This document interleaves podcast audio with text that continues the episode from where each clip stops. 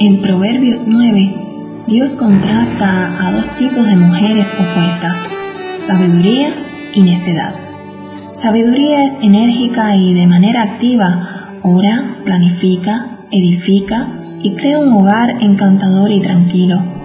Dios nos pinta este cuadro de la sabiduría como una mujer sabia, que es una ama de casa dedicada. Por el contrario, necedad es perezosa y no tiene idea ni le importa lo que significa crear un hogar o ser ayuda idónea para su esposo ni para nadie. Ella, aunque no se da cuenta, es una ignorante y se sienta así, se sienta en la entrada de su casa y desde allí llama a los transeúntes. Dios la describe con acierto.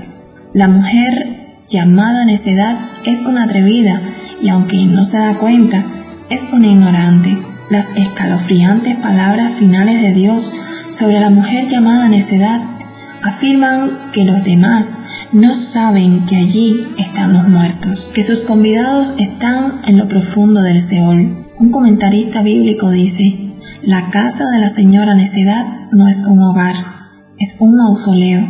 Si entras en ella, no vas a salir vivo. Como edificadora de hogar y ama de casa para Dios, eres dadora de vida, Eres la mujer de sabiduría que considera los caminos de su casa y no coma el pan de balde. Eres la mujer excelente que bendice a todo el que se cruza en tu camino y a todo el que entra en tu lugarcito especial llamado hogar.